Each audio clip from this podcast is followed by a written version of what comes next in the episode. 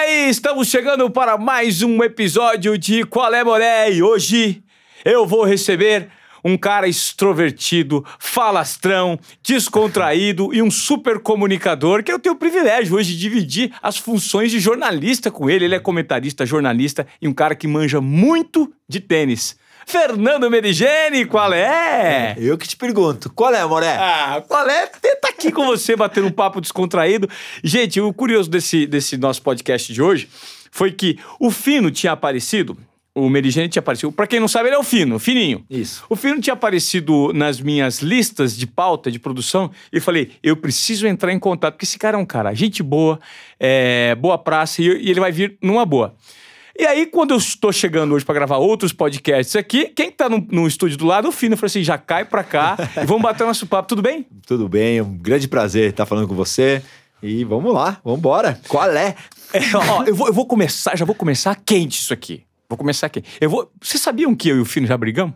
Brigamos. Pela internet. É. Nós tivemos uma treta uma vez que eu fiz um post é, de muito mau gosto, que eu me arrependi. Início das redes sociais. Quem não? Quem, Quem nunca? não? Quem Lógico, nunca? Fiz um lógico. post sobre o Atlético Mineiro que tinha tomado um. uh, uh, uh, tinha- na, na verdade, não tinha tomado, tinha aplicado uma goleada no Tigres da Argentina, na Libertadores, ganhou de 5 a 0 depois teve uma briga, os argentinos foram expulsos, e aí o que aconteceu foi que metade do time foi preso, cara. Além de expulso, foi preso porque brigou com a polícia e eu escrevi um post mal interpretado. E ele pegou, e o Fino leu, vo- vomitei quando eu li. E aí o bicho pegou, eu liguei pra ele e a gente fez as pazes rapidamente, né, Fino? Não, mas não tem. é, eu, eu- uma coisa que eu aprendi, né, Ivan, é, e eu falei pra você aquela vez, eu não tenho problema com as pessoas, e, e naquele momento eu não fiquei nem bravo, triste. é, só que quem já viveu todo, tudo que eu vivi quando eu vim pra cá, é, eu acho que é, são povos tão legais, com seus erros e seus acertos, e, e é tão difícil, né? Essa. Até hoje eu brigo com muita gente, já briguei com o Thiago Leifert, é, já, tive, já briguei com o Galvão, já briguei com o Milton Neves, é, que fazem às vezes uma brincadeira, uma analogia, e, e eu às vezes vou lá e, e me posiciono, porque eu nasci lá, eu sei muito bem, então, mas nada de pessoal, Claro. né? É, às vezes é tentar mostrar, porque a gente tá escrevendo e às vezes a gente não, a gente não, bota, não, não bota a roupa do, da pessoa do outro lado. Claro. Né? E eu tenho certeza que você, principalmente pela tua atitude, você percebeu na hora, pô, que bobeira. Claro. Não era o que eu sentia e. Sim. O Fino, gente, pra quem não sabe, ele é argentino, né? Conta um pouquinho da sua história. Você nasceu lá e veio pra cá com que Eu idade? vim com quatro anos, meu pai era fotógrafo e foi convidado pra cá é, para fazer vários trabalhos. E ele trouxe a família, depois de duas, três propostas melhores do que ele tinha na Argentina. É, ele percebeu que era um bom campo, ele veio pra cá, trouxe todo mundo.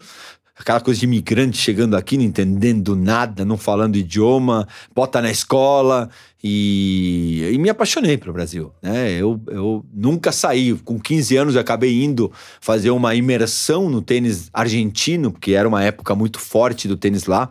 Quatro caras individuais do mundo, uma coisa muito louca. E eu voltei pra lá dos 15 aos 18, 17 anos pra treinar.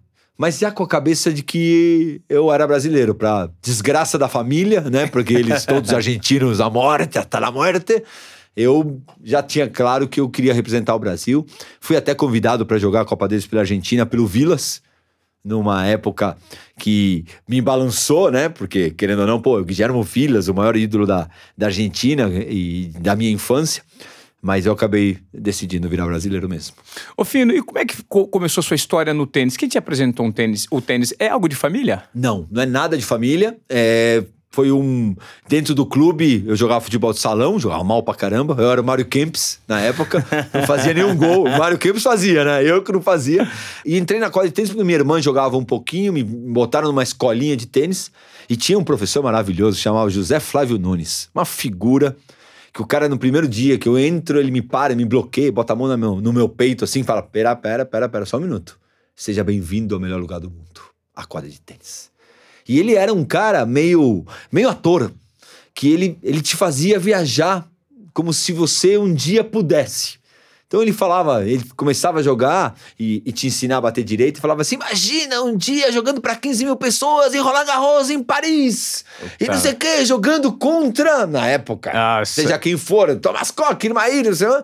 E você jogava e ficava viajando.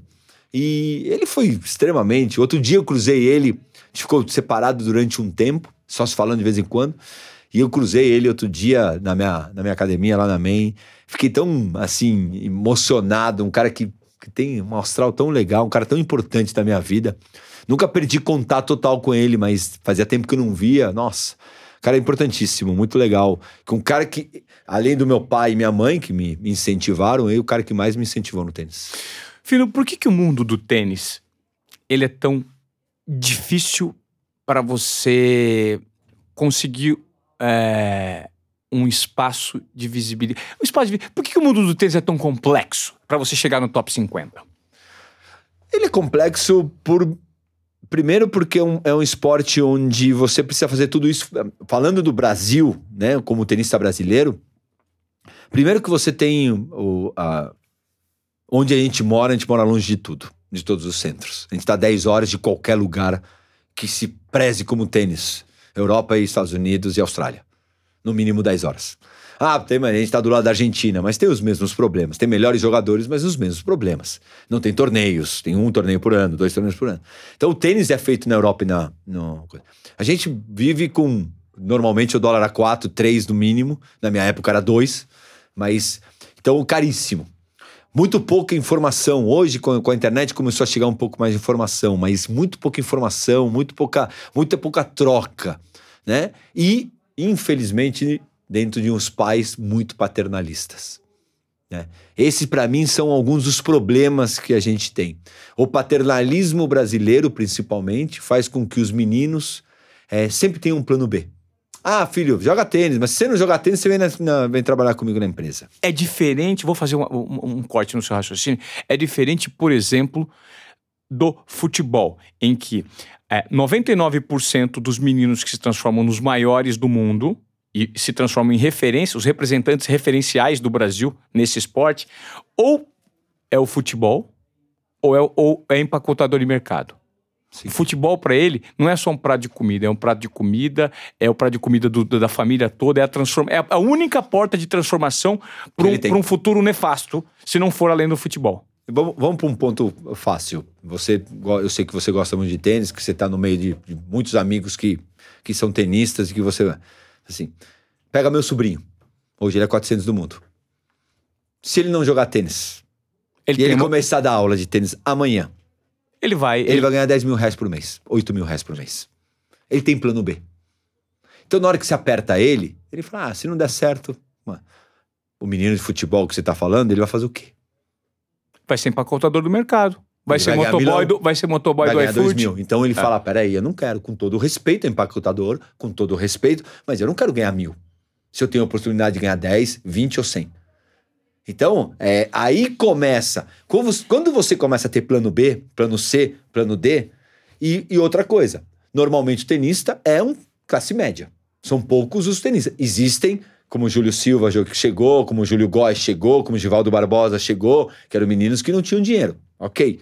Mas a grande maioria do tênis hoje do Brasil é classe média. Sim. Média ou média alta. Ou média né? alta. E o pai, ou é o diretor de uma empresa, ou ele é dono de um estabelecimento, ele é dono de um restaurante. Ah, filho, se não der certo aqui, vem aqui ser gerente do meu restaurante. Então Perfeito. ele tem plano B. Perfeito. Na hora que se aperta ele, ele espana. Perfeito. Nos outros países funciona de forma diferente, porque o tênis não é visto como esporte de elite e as pessoas de uma classe, em tese, C, D e E, têm acesso à modalidade? Eu tive uma conversa há muitos anos atrás com um jogador que veio até jogar Copa Davis e acabou com a gente aqui, que chama Dominik Hrbat, esloveno, eslovaco, perdão. Que quando a gente ganhou do, eu ganhei do Cutiero o último ponto, ganhei da, deles, é, tinha uma conversa quando ele virou sendo do mundo. E eu perguntei para ele num jantar, o treinador dele era o Marian Vaida, que é o Marian treinador Vaida, do Djokovic. Do Djokovic. Era o treinador dele que meteu ele sendo o mundo. E esse, esse rebate foi 15, 12 ou 20 no máximo. Eu perguntei para ele, o Marian é super legal, tava com o Racioli, meu treinador também. Perguntei por que o leste europeu é tão forte no tênis. Ele falou: olha, primeiro porque tem uma escola, tem uma metodologia, que qualquer lugar, uma metodologia, dar um passo à frente. Segundo motivo. Meu pai, quando eu comecei a jogar tênis, ele falou: ou você joga tênis, ou você vai queimar pedra. Nossa. Eu não tenho saída para você. É a formatação que o futebol tem aqui. Eu não tenho, eu não tenho saída. O Djokovic conta que jogava tênis. Se o Djokovic ia fazer o quê? Então, quando você tem esse risco iminente, ou você não dá certo porque você não deu certo e isso faz parte da vida, ou você não dá certo, ou você dá certo, porque você vai tentar. Agora, eu vejo, eu tenho um projeto que toda semana eu jogo terça-feira com os meninos, com dois meninos de graça pra molecada. O moleque vem de graça jogar comigo, chama bate-bola com tênis brasileiro. Ele vem de graça bater bola com um cara que foi 25 do mundo. Ele vem, ele vem, eu dou informação para ele, pro pai, pro técnico. Tem mais de 10, 15, eu já joguei com 105, 130 moleques. Tem mais de 15 moleques que vieram que não, não levantavam uma perna para jogar. Nossa. Tem menino que vem de Ribeirão Preto de carro que o pai traz, e o moleque olhou pra mim, tipo, falando: o que eu tô falando com esse moleque, com esse careca aí, com esse, com esse velho? Ou seja, não, não valoriza, não, não tem valoriza. aquele romantismo relacionado Porque ao... o filho, ele sabe que o pai dele é dono de pôr de gasolina, dono de não sei o quê. Perfeito, é uma ah, definição eu não preciso perfeita. de você. Eu vou sair desse podcast aqui e vou viver minha vida. Faz o que você quiser.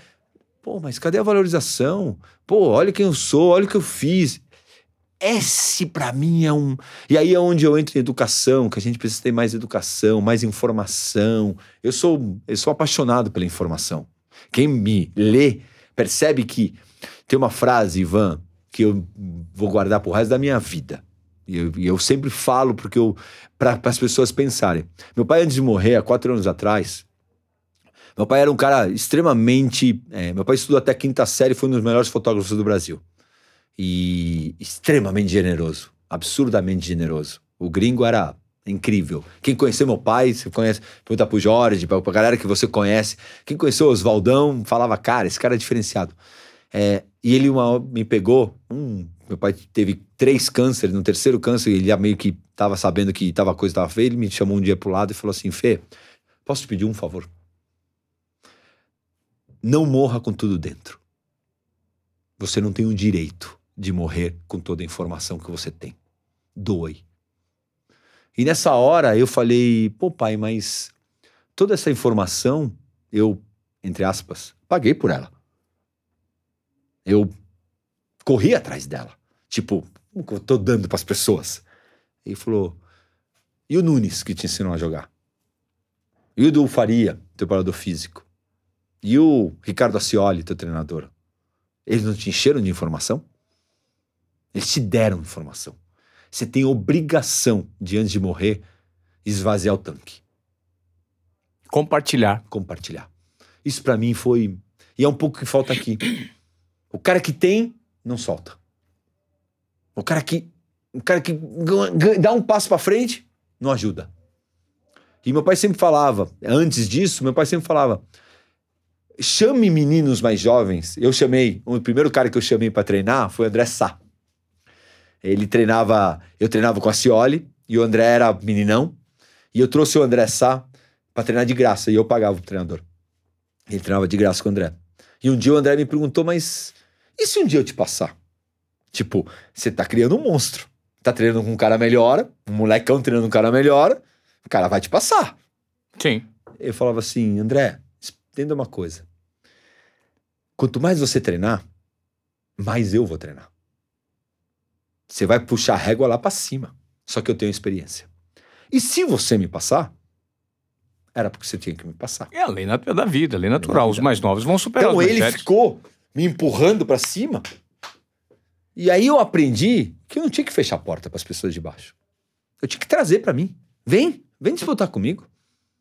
E isso para mim foi muito o ensinamento do velho. O velho que me, me, me empurrou para frente. Quando a gente viveu recentemente. Eu não posso dizer recentemente, que a gente esquece, que eu tô ficando velho também. tô com 43, a gente, eu falo que eu vi recentemente o fenômeno Guga, mas se você for levar, é, assim, de uma certa forma, não faz tanto tempo. O, fenômeno, o, o fenômeno Fernando Meligeni, o fenômeno é, Gustavo Kirter, que a gente... O você, Jaiminho Sims. É, o Jaiminho Sims. Pô, você, você disputou semifinal de, de Grand Slam, né, cara? Então, é, é hoje, eu, eu fico imaginando se você tivesse um brasileiro em final de Grand Slam, ganhando Grand Slam, com em semifinal de Grand Slam, o, o, a proeminência que esse esportista do tênis teria na mídia esportiva brasileira. Por que, que nós não conseguimos aproveitar esse movimento de propaganda de um esporte tão exponencial mundo afora internamente? Ivan, é, eu acho que você é um dos caras que mais também me conhece no dia a dia, por ter me entrevistado, por ter escutado, por ter me é, passado perto de mim, é, amigos em comum. É, qualquer lugar que você for fazer, você tem que ter um planejamento. Qualquer empresa é um planejamento. Para mim, o esporte no Brasil é um planejamento. Para mim, é uma empresa, o esporte no Brasil. E o tênis é uma empresa menor do que o esporte em geral. Não me assusta. E quando teve uma Olimpíada no Brasil, eu fui contra. E as pessoas. E eu tinha que tomar um pouco de cuidado, porque é o argentino que é contra, né? não é o brasileiro. Nessa hora, Sim. a gente sabe muito bem como isso lida. Né? E muita gente me deu porrada. É, quando eu briguei com, com o Kobe, as pessoas me deram porrada não querem te escutar, querem só ver o lado que isso é um lado, infelizmente, que a gente. Primeiro você escuta o que o cara fala e você já toma um partido. Você não quer entender o que aconteceu. E você toma um partido. Eu vejo o esporte no Brasil largado. E não importa se você é Bolsonaro, Lula, é, Dória, seja quem for, estou preocupado. Os últimos 10 ministros dos esportes foram colocados ali para ser colocado moeda de troca de um governo. Nunca se olhou o esporte no Brasil como uma ferramenta. Sempre com a desculpa, ah, não temos dinheiro nem para saúde. Não, não, não. Dinheiro da saúde é da saúde, da habitação é da habitação, você, segurança você, é segurança. Você acredita que isso está muito moldado pelo hábito cultural do brasileiro, por sermos um país do futebol? Que dá só destinação para o futebol e que as aferições métricas de visibilidade, de propaganda e de amor estão muito vinculados ao futebol e nada cresce além do futebol? Você pega, você pega, um, pega um exemplo. E hoje eu posso falar, né? Você foi da, da Globo, eu fui da ESPN, amo a ESPN, não tenho problema nenhum. Acabei saindo de uma maneira que eu não gostava, mas eu tinha um contrato com a, com a ESPN. E tinha um programa dentro da nossa, o único, só, só tem dois programas de tênis no, no Brasil. Agora já acabou. O Pelas Quadras e o, e o da Band Esportes, o, o Esqueci. Bom, é o do Chiquinho lá, é o Aretinho, o Chiquinho. Desculpa para tá. esquecer. Bah. O nosso programa era só de Grand Slam. Eu tinha um contrato. Que meu contrato dizia: tudo que eu fizer além, eu vou ganhar além. Beleza? O Nardini é um cara que contratado da TV. Então, tudo que mandarem fazer, faz como você também foi durante um tempo. Eu chegava e batia na porta da nossa chefia na ESPN e falava assim: eu faço um programa semanal de tênis. Eu não cobro nada. Nardini tá pago. A informação tá paga. Tá vindo. A gente tem grade, tem três canais. Grade tem. A gente pode conseguir patrocinador tranquilamente. Equipe tá aí. A TV tem. E o único cara que poderia cobrar, eu, não vai cobrar. Eu trago todo mundo do tênis a hora que eu quiser. Eu ligo pro Google, ele vem. Eu ligo pro Jaime, ele vem. Eu ligo pro. seja que for. Pro Lui, do Rio Open, ele vem. Eu ligo pro patrocinador, ele vem. Todo mundo vem. O que, que aconteceu? Três anos pedindo. Nunca botaram programa na hora. Sempre um programa mais de futebol. E a ESPN a gente sabe que não vive 100% de Ibope. É diferente, uma Rede Globo, uma Record. Então, existe uma, uma monocultura do, do esporte, mas também falta uma coragem. Porque aquela coisa assim, ah, só tem coisa ruim na TV. Por que, que vocês não colocam coisa boa? Ah, porque de repente não dá Ibope. Coloca! Muda a grade durante um tempo. Vai mudando a grade de vez em quando. Falta é, coragem você, mim também. Você falou do ponto de vista da produção de conteúdo. Agora eu queria que você abordasse aquela, aquele, aquele outro, aquela outra ideia. Por que, que a, fomentação do esporte não ficou propagada para que a gente formasse novos talentos? Você estava falando sobre... Porque não tem, porque não tem projeto. Não tem projeto. O que, que tem pro, pro esporte brasileiro? Tóquio tá aí. O que, que fizeram pro, pro, pro esporte brasileiro? Ah, porque tem dinheiro que não tem dinheiro. Tá, mas o que, que fizeram? Dão dinheiro pro, pro, pro melhor cara e dão uma bolsa pódio? Você acredita que no Brasil nós poderíamos fomentar nas escolas municipais, na educação física, moleque jogando tênis desde cedo? Ivan, é a primeira coisa que tem que se perguntar é o que, que se quer pro esporte. Qual é, qual é a função do governo, do Estado pro esporte? É ajudar a base? É ajudar? É fomentar para ter mais gente? Ou é ganhar medalha? É, Eu é, acho que é fomentar. Porque tem a parte social, que você faz a transformação por meio da sociedade. E, tem o esporte de alto rendimento. Isso. Eu botaria 80% embaixo para ter mais gente com oportunidade. É o que eu te falei. Um, um professor de tênis pode ganhar 5, 6, 8 mil reais mais do que um diretor. Então você vai estar dando emprego, aí você ajuda um menino que estava na favela, lá em Paraisópolis, do lado do play tênis. Todos os meninos que são pegadores de bola são do Paraisópolis. E todos esses meninos que eram pegadores de bola viraram rebatedores e, e depois viram professores. Aí o que, que regulamenta? É regulamento que obriga o cara a fazer uma faculdade de educação física. Concordo. Concordo. Só que esse menino não tem nem dinheiro para fazer a faculdade. Não tem. E o que, que você vai ajudar o cara? Então você tá tirando a possibilidade de ele ganhar três contos por mês, dois contos por mês, porque ele tem que fazer, porque você precisa. Não, vai lá e dá uma ajuda. Olha, não precisa fazer a faculdade de educação física, mas precisa fazer primeiros socorros, precisa fazer isso, isso e aquilo. Ou um curso técnico mais Curso curto. técnico, blá, blá, blá. Porque esse cara vai sair de Paraisópolis e vai ganhar 3 mil reais por mês. E não vai ser um.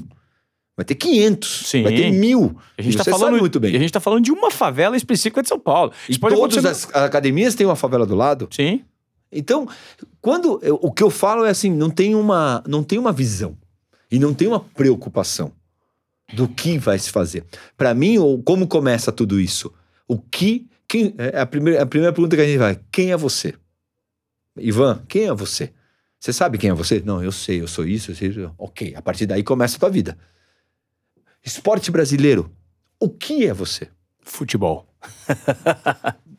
Futebol. E mal feito. Pô, é só você pegar os recentes escândalos da CBF. É um negócio impressionante. Isso. Pega os últimos presidentes da CBF, estão tudo aonde? Todos É foragidos, um não pode sair do Brasil, o outro tá preso nos Estados Unidos. É, isso. impressionante. É, uma, é, é uma, é uma, uma pena porque a gente é muito forte. O esporte brasileiro é muito forte, a gente é muito. Quem viaja é, é super querido, é, os atletas são super respeitados. Mas. E, e você acredita então que no alto rendimento é, a gente cai no, no formato da classe média alta que tem plano B, C e D, né? E por isso você não forma. Como que a gente explica então fenômenos como, por exemplo, Nadal e Federer? Aí são pontos fora da curva. O Djokovic era de uma família é, classe baixa. É, você aí pega o que é. Você tem oportunidade. Você tem. Você, pô, o cara mora na Suíça, o espanhol, o, o- a história do Nadal, pô, ele treinava em Maiorca, onde é o Moia. O Moia Desde cedo. desde cedo. momenta. É, o Brasil é muito grande. Aí você começa a ter um monte de problema. Você pega o, o- o brasileiro, o menino mais jovem, de 15 anos de idade. Quem são os melhores jogadores? Ah, vamos lá. Thiago Monteiro, treina na Argentina. Bia Haddad, treinava na Argentina até pouco tempo atrás, agora treina em Florianópolis com o argentino. É, você pega, sei lá, Rogerinho, tá no interior de São Paulo. Aí o Belucci foi morar nos Estados Unidos. O Belucci tá fora? Ele tava morando até pouco tempo atrás, tá morando em Alphaville. Bradenton. Tá em foi- Bradenton. Então todo mundo tá fora. Aí qual é o exemplo que eu falei do André Sá? Onde você. Você, vai no Real Clube de Barcelona. Tem oito. Onde é o Conde de Godot, torneio. Tem oito quadras. Aí você vai na quadra 1, na minha época, vou falar na minha época. Quadra 1 tava treinando Moia. Com quem? Com o menino de 15. Quadra 2 tava o Corretia. Treinando com quem? Com o menino de 15. Quadra 3, Alberto Costa. Nossa. Quadra 4, Carlos Costa. Aí você vai para a Argentina, que tanto falam. Buenos Aires lá um tênis, onde tem o torneio. Tem um cara com um celular, que era o pai do Patrício Arno, que ele tinha um celular e você, se era entre os 400 ou 500 do mundo, você tinha direito à bola em uma quadra. Então eu ligava lá, olá, Henrique, tudo bem? Tô precisando treinar. Ele falou, que hora você quer treinar? Ah, eu quero treinar amanhã às 10 da manhã. Tá bom, vou conseguir alguém pra você. Desligava o telefone, pegava a lista de molecagem e falava: Ivan, você com 15 anos, Ivan, quer treinar com o Meligene amanhã? 10 da manhã aqui no Buenos Aires dá um tênis. Não, não, lógico, pum. Quadra 1, Meligene com não sei quando. Quadra 2, Cória com não sei quem. Quadra 3, Zabaleta com não sei quando. Quadra 4, Nalbaldian com não sei quem. Ivan, Você acha que você fomenta tênis? Aqui um tá na Paraíba, o outro tá em Manaus, o outro tá em Porto Alegre. E aí você fala, pô, vem treinar uma semana comigo. Ah, não, pode me roubar o treinador, o jogador. Não, sei o quê. Pô, não melhor não. É o compartilhamento. Os meninos não vêm bater bola comigo. Então, eu acho que falta cultura. Cultura. Mas o que, que falta? Liderança. Precisa de um cara lá em cima e fala assim: gente, agora vai ser assim. O esporte vai ser assim. E eu sonho com esse cara, que esse cara não sou eu, esse cara não é você. Esse cara é um cara, é um gestor. Esse cara é um cara, de repente nem existe no Brasil, mas é um gestor que fala: gente, eu não vou abrir a mão para ninguém. Ele é profissional. Profissional. O que, que é bom pro tênis? É isso. Então é isso que vai se fazer. O que, que é bom pro esporte? É isso. Ah, mas eu preciso dar uma ajudada. Ah, Fernando, você mora no mundo de Poliana. Pode ser. Pode ser. Mas é o único jeito. Senão a gente vai continuar vivendo de Guga, apareceu um É. aborto na natureza. É. Fernando, que era pra ser argentino, virou. Jaime, que é filho. O pai dele vendeu a vida pra pra conseguir fazer o Jaiminho jogar. Difícil. Mas senão não dá, Ivan. É muito difícil. Ô, ô Fino, vamos falar agora de, de bastidores da sua vida, de, de histórias relacionadas ao seu mundo como tenista. É, como é que foi aquela semifinal de Roland Garros? Você, você jogou com. Você jogou Medvedev. com o Medvedev. Você foi eliminado na semifinal pelo Medvedev. Isso. E, e quanto é que foi o jogo? Eu não lembro, cara. Eu fiz 4x0 no primeiro set, perdi 7x5. Ele fez 4x1 no segundo, eu ganhei 6x4. Eu fiz 4x2 no terceiro, perdi 6x4, 7x5. E fiz 4x2 no quarto, perdi 7x6. Foi- você acha que foi o jogo mais. é, emocionante da sua vida?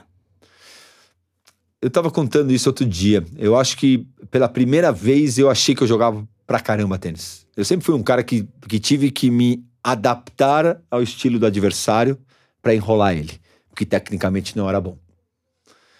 Em Roland Garros comecei a jogar um tênis absurdo. Tanto que eu ganhei do Lanal, ganhei do Rafter, ganhei do Mantilha e do Corretia. Quando eu chego pra semifinal, e não é ego, e não é máscara, mas eu realmente tava jogando muito tênis. Que ano foi mesmo? 99. 90, é, 89. É, Não, 99. 99. E quando eu entro e faço 4x0, e ele muda o jogo, taticamente ele muda. Pela primeira vez, eu sempre fui um cara muito alerta e muito malandro dentro da quadra. Eu podia perder por tênis, mas por malandragem, hum, eu sabia. Por observação, por Observação- leitura de jogo. Leitura né? eu tinha. Pela primeira vez, eu achei que eu ganhava do cara de qualquer jeito. Entrou uma empáfia, entrou uma, um ego ali. E quando eu percebi, o jogo escapou. Medvedev foi muito malandro. E eu não fui malandro. Eu não joguei ponto a ponto, como a gente fala. Eu joguei no. E eu vi outro jogo, eu vi várias vezes esse jogo. E eu vi aqui, falei, cara, Aqui, se, se- essa você faz a direita aqui, leitura. bota lá. bota aqui. Bota e você lá, tinha eu- essa consciência. Eu, meu, jogando pra caramba. ia Soltando o braço. Soltando o braço. Falei, não, na hora de soltar o braço. Pô, você nunca soltou o braço nessa hora. Só que. Faltou Ah, cozinhar o ex- galo. Excesso de confiança. Tá 2 a 0 eu vou fazer quatro gols. Tu falou e tomou. Pô, segura o jogo. Ah, mas eu sou melhor. Não, segura, acaba. Acaba o jogo, deixa o tempo passar. Existe um esporte mais mental que o tênis? Tô pra ver, viu? Não sei o boxe, que você toma porrada pra caramba, ou o MMA, que você deve ser muito mental, porque você tá apanhando de um cara, ou dando porrada, sei lá. Eu não, eu não fiz todos os esportes, né? Automobilismo é bem mental Automobilismo, entrar numa curva assim, mas o tênis tem muita variável, né? Tem variável de tempo, de vento, de um monte de coisa, e, e ao mesmo tempo de adversário. De É, piso. de piso, é, momentos, tem tete a tete, né? Como que é entrar na quadra e enfrentar Agassi, Sampras, esses caras... Você jogou com o Federer? Não, Federer O não. Federer você não pegou, né? Não, eu peguei, É. peguei toda a outra É geração, a outra né? geração, a anterior. Como é ficar de frente com essas pessoas diante de uma grande plateia? Eu acho que você tem. é, eu sempre falo que é um processo. É que nem você fazer televisão, que nem você fazer é, na tua profissão. Pô, um link ao vivo é muito diferente de um É link. ao, entrar ao vivo do Jornal Nacional e de repente com o Galvão Bueno, né? É, é, você vai. Você, só que como que você aprende? Fazendo. Perfeito. Primeira vez você saiu lá e falou: ah, podia ter sido melhor, podia estar um pouco mais solto, podia ter falado isso, blá blá blá. O tênis, o, o maravilhoso do tênis é que você vai numa escada. Você começa a jogar future de 15 mil, que nem teu treinador tá. Depois tem o teu treinador e tua namorada, tua esposa. Depois tem quatro caras vendo. Depois você vai para um challenge, para um ATP Tour que tem 200 pessoas. Fala, ai meu Deus, tem 200. Daqui a pouco você tá no ATP 500 que tem mil pessoas. Fala, ai meu Deus.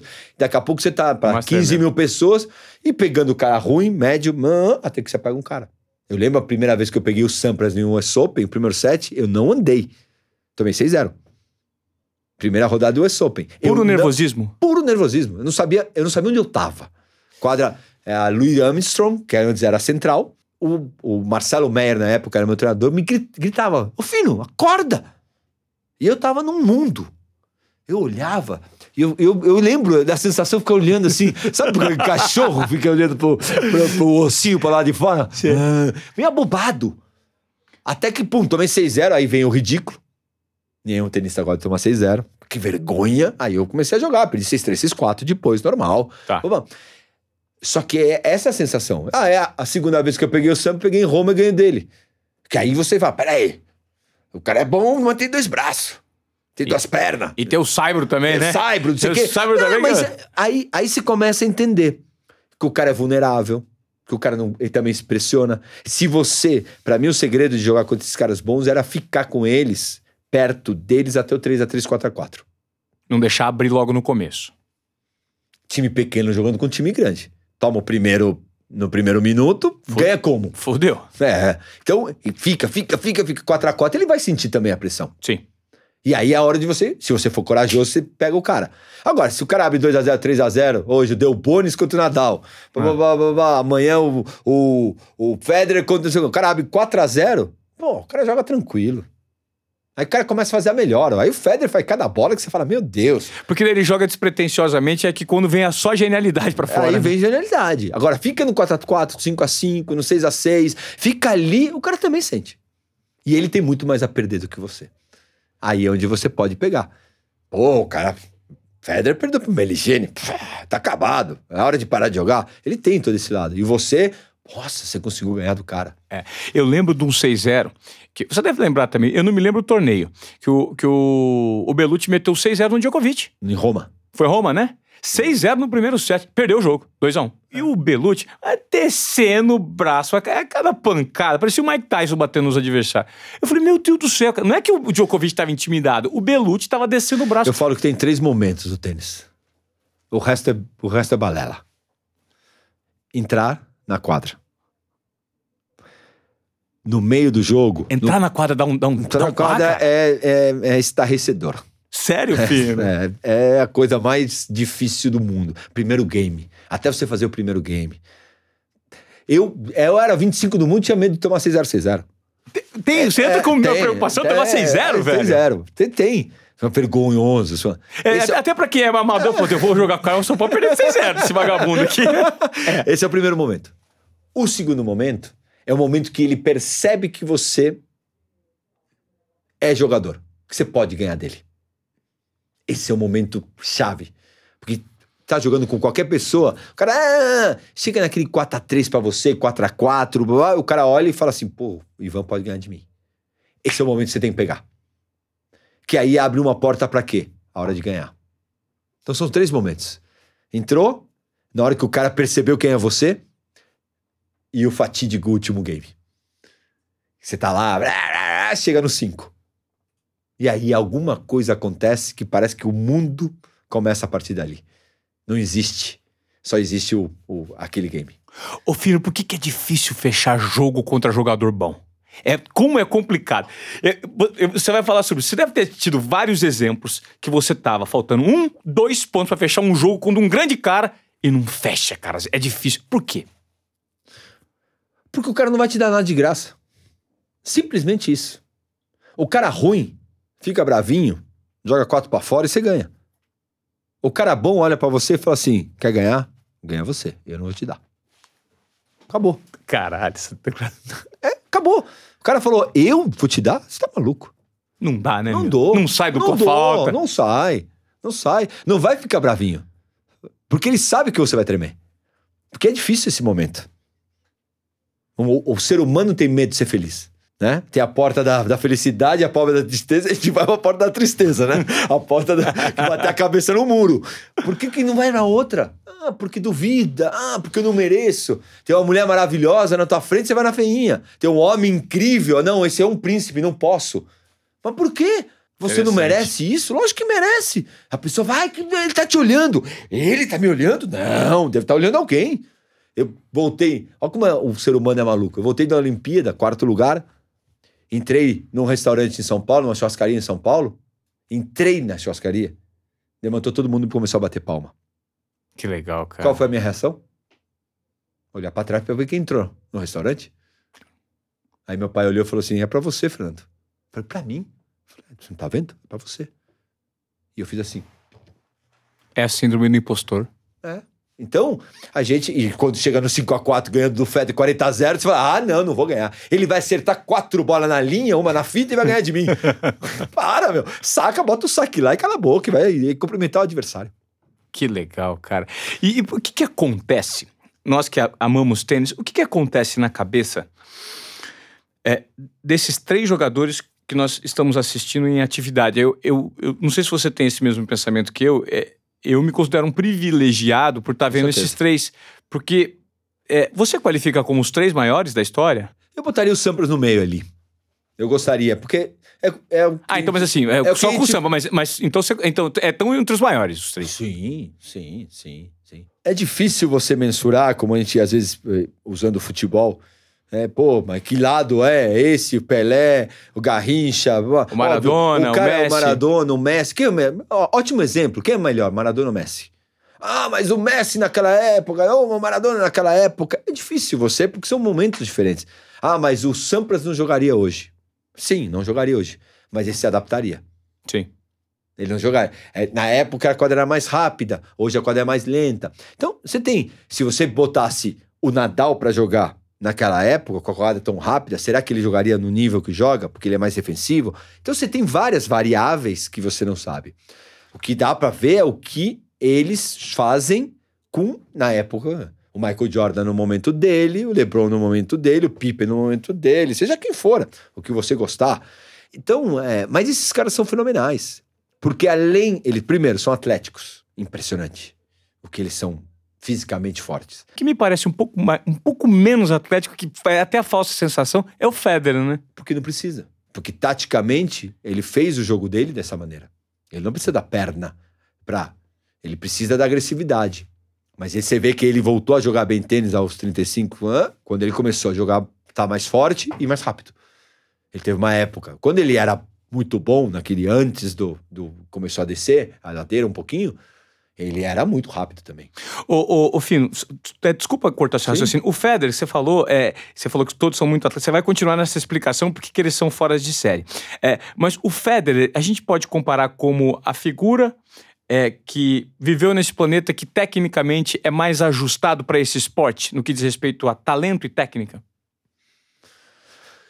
Putz, Ivan, o Federer é, é um ser que a ser estudado para mim, é, como o Guga é um ser para ser estudado pra, por ser brasileiro e tenista brasileiro, e a Marister também, o Federer é geral. É um cara que eu conheço o Federer de quando ele não era bom. A gente não queria treinar com ele porque ele era ruim. Ele era moleque. eu conheço o Federer do tempo que ele não era bom. Essa é a frase do podcast de hoje. é uma ele, é, ele Eu lembro em Hamburgo, ele discutindo com o treinador dele, Peter Lundgren, um sueco. E ele quebrava tudo, ele é super nervoso. Quebrava raquete. Ele era talentosíssimo é... de mão, mas é um cara, assim, não mexia nada a perna, é, não, não tinha claro onde jogar. Era muito talentoso, mas com pouca, pouca efetividade. Só que ele conseguiu uma, uma maestria dentro do tênis, que é uma. O que, que eu falo que é o diferencial de um grande jogador? O cara consegue fazer tudo de qualquer jeito. O que, que eu quero dizer com isso? Você jogou alta na minha esquerda, na corrida. Qual é a bola normal, natural de qualquer ser humano? Jogar cruzada, é, alta. É. Você consegue jogar na paralela? Você não consegue. Para mim é difícil pra caramba. O Federer consegue de qualquer jeito, de qualquer lado, qualquer hora. E ele tem uma percepção, ele tem uma visão de jogo, que é aquela coisa do 10.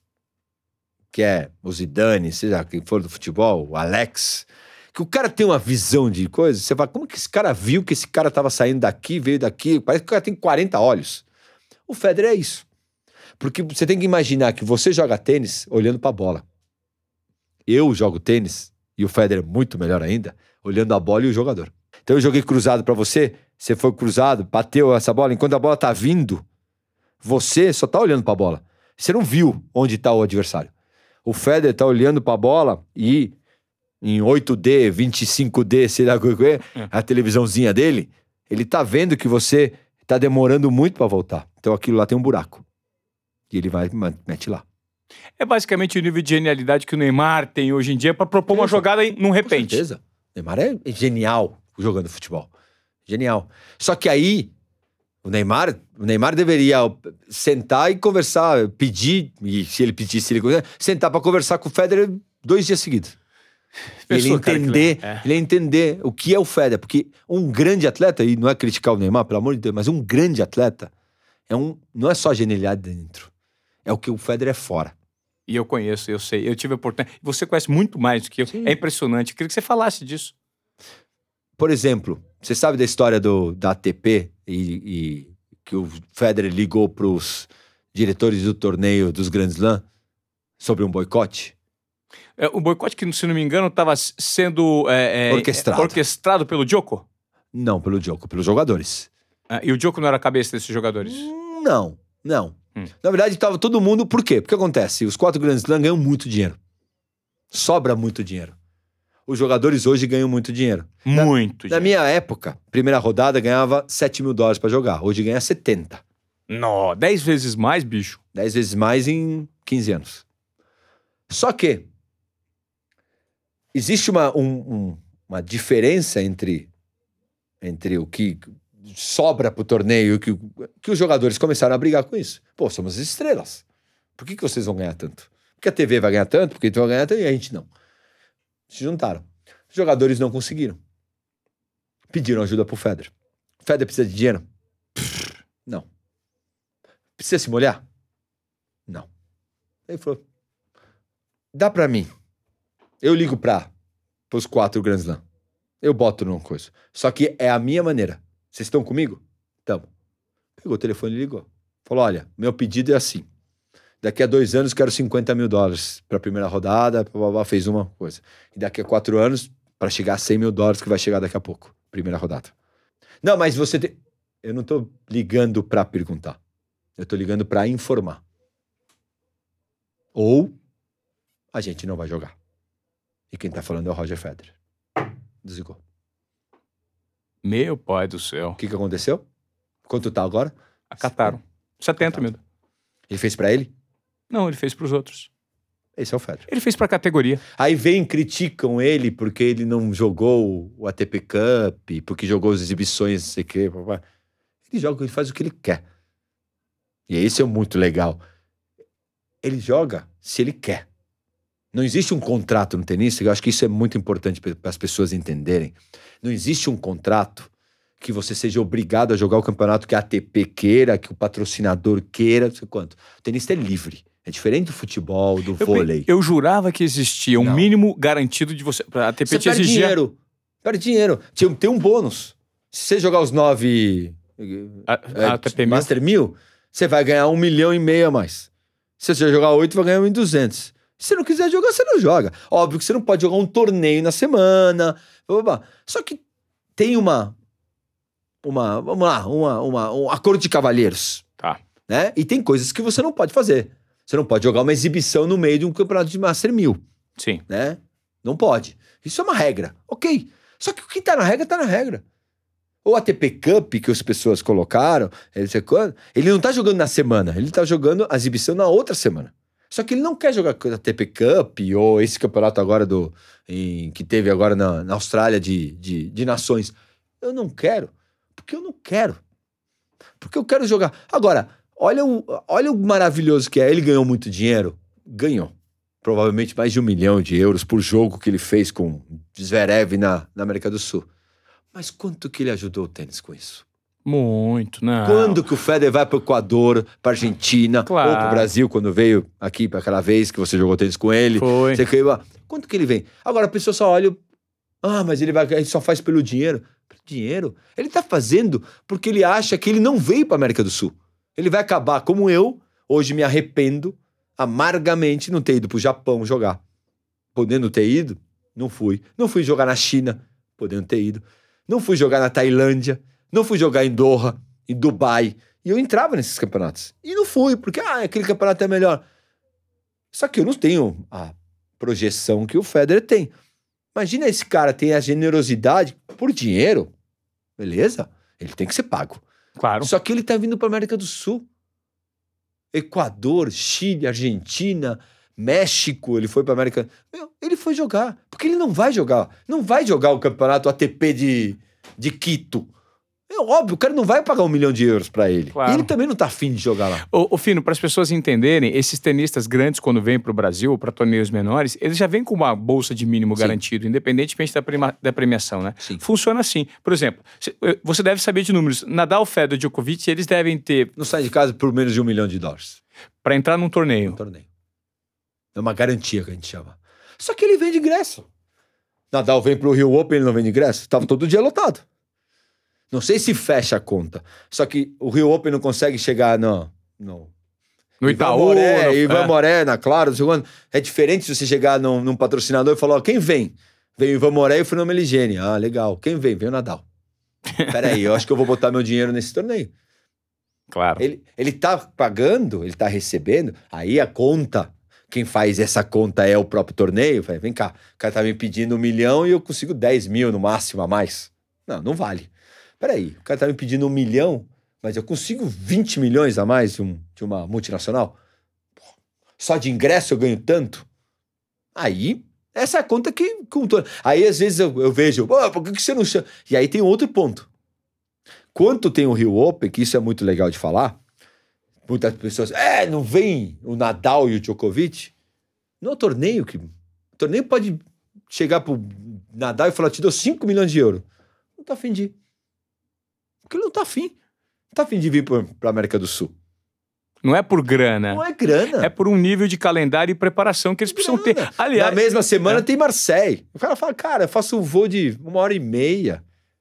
Jogo. Se eu perder, eu volto pra casa. Por isso que a gente tem que valorizar os nomes que são trazidos para os torneios aqui, essas iniciativas, porque isso é muito difícil. É Como muito você difícil. mesmo disse, o próprio fato de nós estarmos fisicamente distantes de países que são as referências nesse esporte dificulta tão, não tanto, não só a formação dos nossos potenciais talentos, mas tanto a, a referência que vem de fora para dar aula aqui, estímulo, orientação, presença, fomento, é, enfim, realizar produtos interessantes aqui.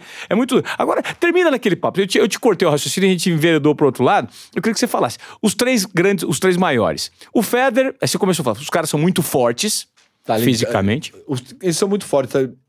Estrategicamente, eles entendem o jogo como poucos. Eles entendem. E outro ponto que é muito interessante é a intensidade que eles jogam. Conversando uma vez com o Rogerinho, Rogério Dutra Silva, Sim. ele jogou a primeira rodada com o Djokovic em, em- no US Open e eu fiz o jogo. Eu tava na ESPN fazendo o jogo. E aí eu, eu vejo o Rogerinho naquela ansiedade de jogar com o Djokovic, primeiro ponto, uá, uá, uá, uá, uá, 20 bola, 30 troca de bola. Segundo, 0,15.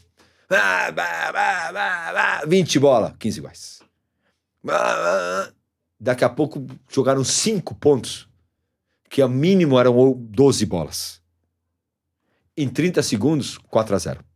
Puta que- perfeito. O que Leitura acontece? perfeita. Você tá jogando, você tá com com um Maverick, uma Brasília, seja com o carro que você quiser, para não falar mal de um- nenhum carro. Só que, cara, querendo andar do lado de uma Mercedes. Ou de um BMW, ou seja, de um Lamborghini, do que você quiser.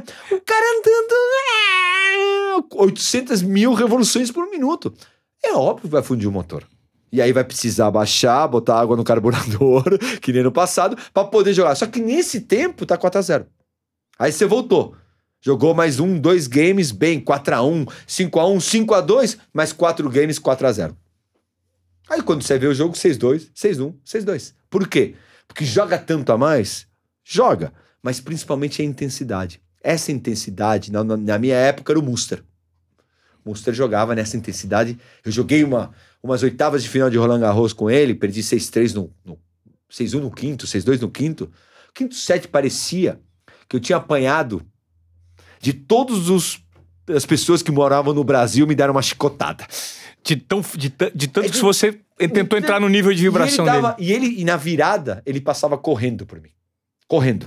Caramba, eu na virada, estatelado bicho. na cadeira, assim, ó, jogando água na cabeça. Pelo amor de Deus, que não tenha um minuto e tenha dez minutos essa virada. e ele passava correndo, olhando, dando risada na minha cara. É outro estado físico.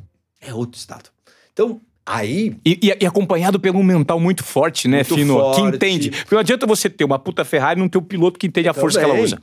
Só que também tem um outro ponto que eu vejo aí é uma crítica que eu faço, e principalmente quando eu comentava na televisão, eu percebia que hoje, essa nova geração é menos. Qual a expressão que a gente pode usar? Sangue nos olhos? Não. Ah, é, é, é, ela é menos. É... Culhuda. Tá. Cê, desculpa a expressão. Tem menos Mas, culhão, você diz assim? culhão. Menos culhão. Menos, menos de coragem. olhar e falar, meu, isso aí, meu, tá o Everest na minha frente, eu vou subir. Eu vou subir. Ah, mas, mas você pode cair, caio. E o Everest são os três? O Everest são os três. O que acontece? Entra para fazer resultado. Quantidade de jogador que entra para perder 6-2, 6-3, 6-2 para não sair do problema, para perder por pouco.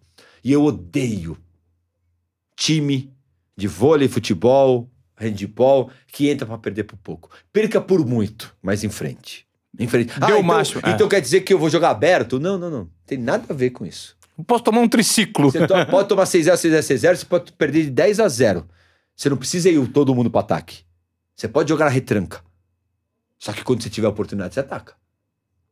Ah, não, tá na retranca, é time de futebol. Retranca, retranca, retranca, jogou pro meia, Tá aberto, o cara vai lá, vira e toca pro lado. Não, porque vamos segurar o resultado. Não, vai lá e tenta fazer o gol. Você tá na retranca, você, você tá respeitando o adversário que você tem na frente. Só que não bobeia, brother.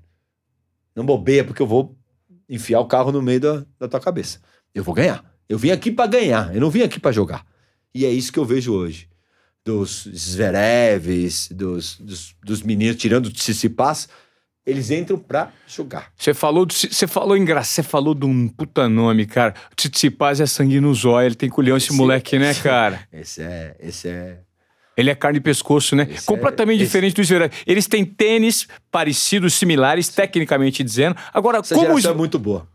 É, é, muito, mas é, não consegue escalar o Everest. Já era pra estar tá ganhando. mas, é, mas o Tsitsipas é, é para mim o mais próximo. Pode ser que o Zverev ganhe o, o primeiro Grand Slam deles, mas quem tá mais próximo, por personalidade, não por tênis, é o Tsitsipas. É o, Tsitsipas. é o que menos respeita essa turma é o Tsitsipas. O segundo que passa dos limites... Medvedev. É o Medvedev. Mas ele, ele tem um meio parafuso e meio a menos. A menos, sim. Eu acho que isso também joga conta, porque... Ele joga a torcida contra si próprio. Torcida, o adversário, não quer perder pra ele de jeito nenhum. Sim. Aí é outra coisa.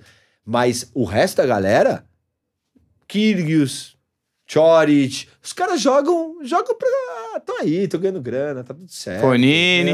Tá. Faz o teu podcast aí, faz, faz, faz, faz o que tem que fazer e vamos embora logo. Bate cartão e vamos embora. Não, faz com, com. se informa, estuda o teu, teu, teu entrevistado. Isso é outra coisa.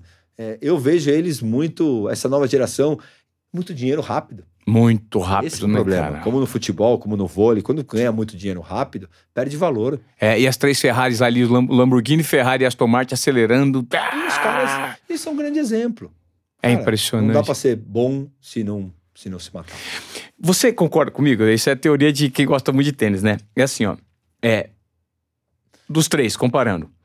O Nadal sofre com, com o Djokovic na mesma proporção que o Djokovic sofre com o Federer e na mesma proporção que o Federer sofre com o Nadal. Sim. Parece que é um, é um, assim, parece que o antídoto de cada um de é... cada um é a força do outro. Então, assim, quem sofre com o Federer? Djoko. Quem sofre com o Djoko? Nadal. Quem sofre com o Nadal? O Federer. É maravilhoso. É, você concorda? Porque taticamente o é jogo isso, não né? encaixa. Não encaixa. É isso. O, o, o Djoko joga dentro da quadra com o Nadal e tira tempo dele. É. O Nadal joga o Federer para trás e faz ele, ele sofrer e tira da, da, da, da situação. E o Joko gosta que ataque ele, mas não tanto. Igual o Federer faz. Como o Federer faz. Porque o Federer tá o tempo inteiro jogando com muita. É uma bola, uma bola e ele sabe jogar. É o único cara que joga, para mim, do jeito certo que tem que jogar com o Joko, na direita. Todo mundo joga na esquerda do Joko. Joga pela esquerda e tem que jogar pela direita. E a esquerda dele é uma marretada, velho. É o tempo inteiro, não erra uma. E na direita Ah. ele sente. Quando ele começa. É que nem o Guga. O Guga tinha uma direita incrível, mas tinha que jogar pela direita. Por quê? Porque aqui ele segura, segura, segura, foge e mata de direita. Agora, se você joga só na esquerda, ele tá exatamente onde ele quer. Agora, joga pela direita. Faz ele correr pela direita, pela direita e joga ele pra esquerda, onde ele não gostava de correr. Aí complicava um pouco mais o Guga. É, taticamente, isso aqui é, é, é um xadrez muito interessante o tênis, né? De, de- e também depende muito do momento, confiança, fisicamente como eles estão. Eu tô vendo o Nadal é, é, tá, é, tecnicamente e mentalmente um pouco abaixo Sim. do que ele é. Sim. O Djoko voando. Voando. E o Federer naquela. Você não sabe se ele, se ele é russa, pai, é. Se, ele, se ele vai jogar. É porque pra mim, tomara que não, ele fala que não. Mas pra mim é um. Pode ter grande chance de ser o último ano dele. Principalmente com a Olimpíada. Tudo levando a, a crer que é o último ano dele. E o ano que vem joga pouco e. Sim. é, Tomara que jogue. Mas eu acho que já o ano que vem ele vai sentir fisicamente a porrada. A, eu- a gente já tá se encaminhando, porque, cara, a gente começa a conversar. Eu ficaria 24 horas te entrevistando aqui falando sobre tênis fino. É, mas, assim, só pra terminar, eu, eu gosto dos três que a gente tava falando, não gosto muito do. Eu gosto de todos, enfim. O Nadal, ele me chama um pouco a atenção e eu gostaria de bater nessa tecla com você. Do, do ponto Quem de. você gosta mais? Então, eu gosto mais dos três. Eu gosto mais do Nadal. Por quê? Por um critério, o mental. Porque eu acho, na minha avaliação, e você me corrija se você tiver, se eu estiver errado ou se você discordar, que entre os três, o Nadal talvez É o que tem menos tênis. menos tênis. Ele, te- ele tá um, um pontinho abaixo do Federer e um pontinho abaixo do, do Djokovic. Ele- faz Se o, cri- força. se o pra- critério fosse esse, o Nadal seria o melhor jogador do mundo. É isso, o mental. Não, e não só isso. Eu, eu dei quatro condimentos pra você fazer um risoto. Eu dei 10 pro outro e 15 pro outro. E os três ficaram exatamente iguais, vamos falar assim? Quem é o melhor cozinheiro dos três? Teoricamente, o que menos precisou usar. Porque, pô, mas você tinha isso, tem aquilo, Perfeito. tinha isso, fica muito mais fácil você É cozinhar. isso. É uma coisa. O que tem menos co- quatro O conheceu, o cara faz. É, Quem tem menos? Quem saca menos? Nadal. Quem voleia menos? Nadal. Nadal. Ah, mas aí tem perna, não sei quanto. É o cara mais fabricado, mais trabalhado, treinado para depois vir o Djokovic, para depois vir o, o Federer. Então, é nesse, nesse ponto, é, com certeza. Só que não, não é essa contagem que o tênis tem. Nessa contagem. Né? Mas o, o Nadal é, é absurdo. A, É a absurdo. visão de tênis dele é absurda. E a, a parte mental, o nível de superação, o turning point que ele consegue dar em alguns momentos que É está a extremamente. intensidade, né, Ivan? É. Ele não, ele não afrouxa, ele não aceita. Ele não. O Federer tem um lado absurdamente, só que é um cara que, que aceita muito mais rápida a derrota do que o Nadal. O, o Djokovic também. Quando tá pressionado demais, ele abre mão do Ele jogo. abre mão. O É. Nadal, o é um Nadal não abre que- mão nunca. Eu vi ele Nadal- jogando um péssimo tênis aqui no Brasil, por exemplo. Quase perdeu pro Feijão aqui no Brasil Open. Tava voltando de lesão do joelho e você olhava e falava, não importa, é um 250 que não valia nada pra ele. Ele tava voltando e você via a cara dele de não querer perder Não de jeito perder, nenhum. É. Isso é, isso é maravilhoso. E perde jogo. E, ganha o Nadal. Quantas partidas você deve ter visto, eu já vi do Nadal, ganhando, jogando pessimamente mal. E o cara jogando bem e ele jogando mal, ele ganha o jogo. É isso. É isso. Essa é a essência do esporte. Essa é a essência do esporte. Fino, cara, olha, que privilégio. Que presente você me deu hoje, viu? Que bom. que Porque bom. eu não. Cara, você é o único cara que eu não precisei marcar. Eu ia marcar, você já estava aqui. E a honra se transformou em maior ainda. Esse bate-papo para mim foi delicioso. Obrigado. Eu acho que você, é, é, essa sua rebeldia. Né? Você, você até seria tema pro meu outro podcast, que é o Desobediência Produtiva, cara. Que Bora. você tem isso na Bora. veia. Você é um desobediente produtivo. Você é um cara que tá sempre enxergando disrupção, possibilidades e sempre tá procurando transformar, né? É isso. Eu, é, me perguntaram onde eu fui no podcast, quem é você? Eu falei, eu sou um cara que, que quer o bem, eu quero o certo. Eu não aceito o, o meio feito. Né? Não sou melhor que ninguém, pior que ninguém, não quero ser bilionário, não quero nada. Eu quero viver, é, quero fazer as coisas bem e quero respeito por du- três coisas, duas, três coisas que eu dito. Minha família, não fale mal dela, não faça mal a ela. O tênis. E os dois países que, que eu amo. Onde eu nasci, por isso que a gente acabou brigando, e, e o Brasil. O resto, a gente vai levando, vai trabalhando, vai fazendo, não sei o quê. Mas a família é o alicerce. Sim. Tênis tudo me deu. E os nossos dois povos, eu sou um defensor. Ah, tem que ter rivalidade? Tem. Tem que ter sacanagem? Tem. Como tem carioca com paulista, gaúcho. Tem.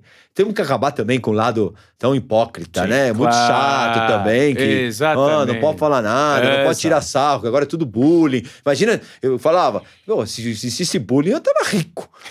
Porra, na minha época, eu, tem o Cacete Planeta, vai, quando ganha, é brasileiro, quando perde é argentino. Argentina. É, vamos processar todo mundo, Exatamente. né? Isso também tem que acabar, porque também existe o bullying, existe o, o crime, mas também existe a brincadeira. Tem que ir, vamos com calma. Mas é, respeito acima de tudo. Então é, é isso. Legal. Eu tive o privilégio hoje de conversar com Fino Fernando Meligeni no Qual é Moré. Obrigado, irmão. Obrigado a você.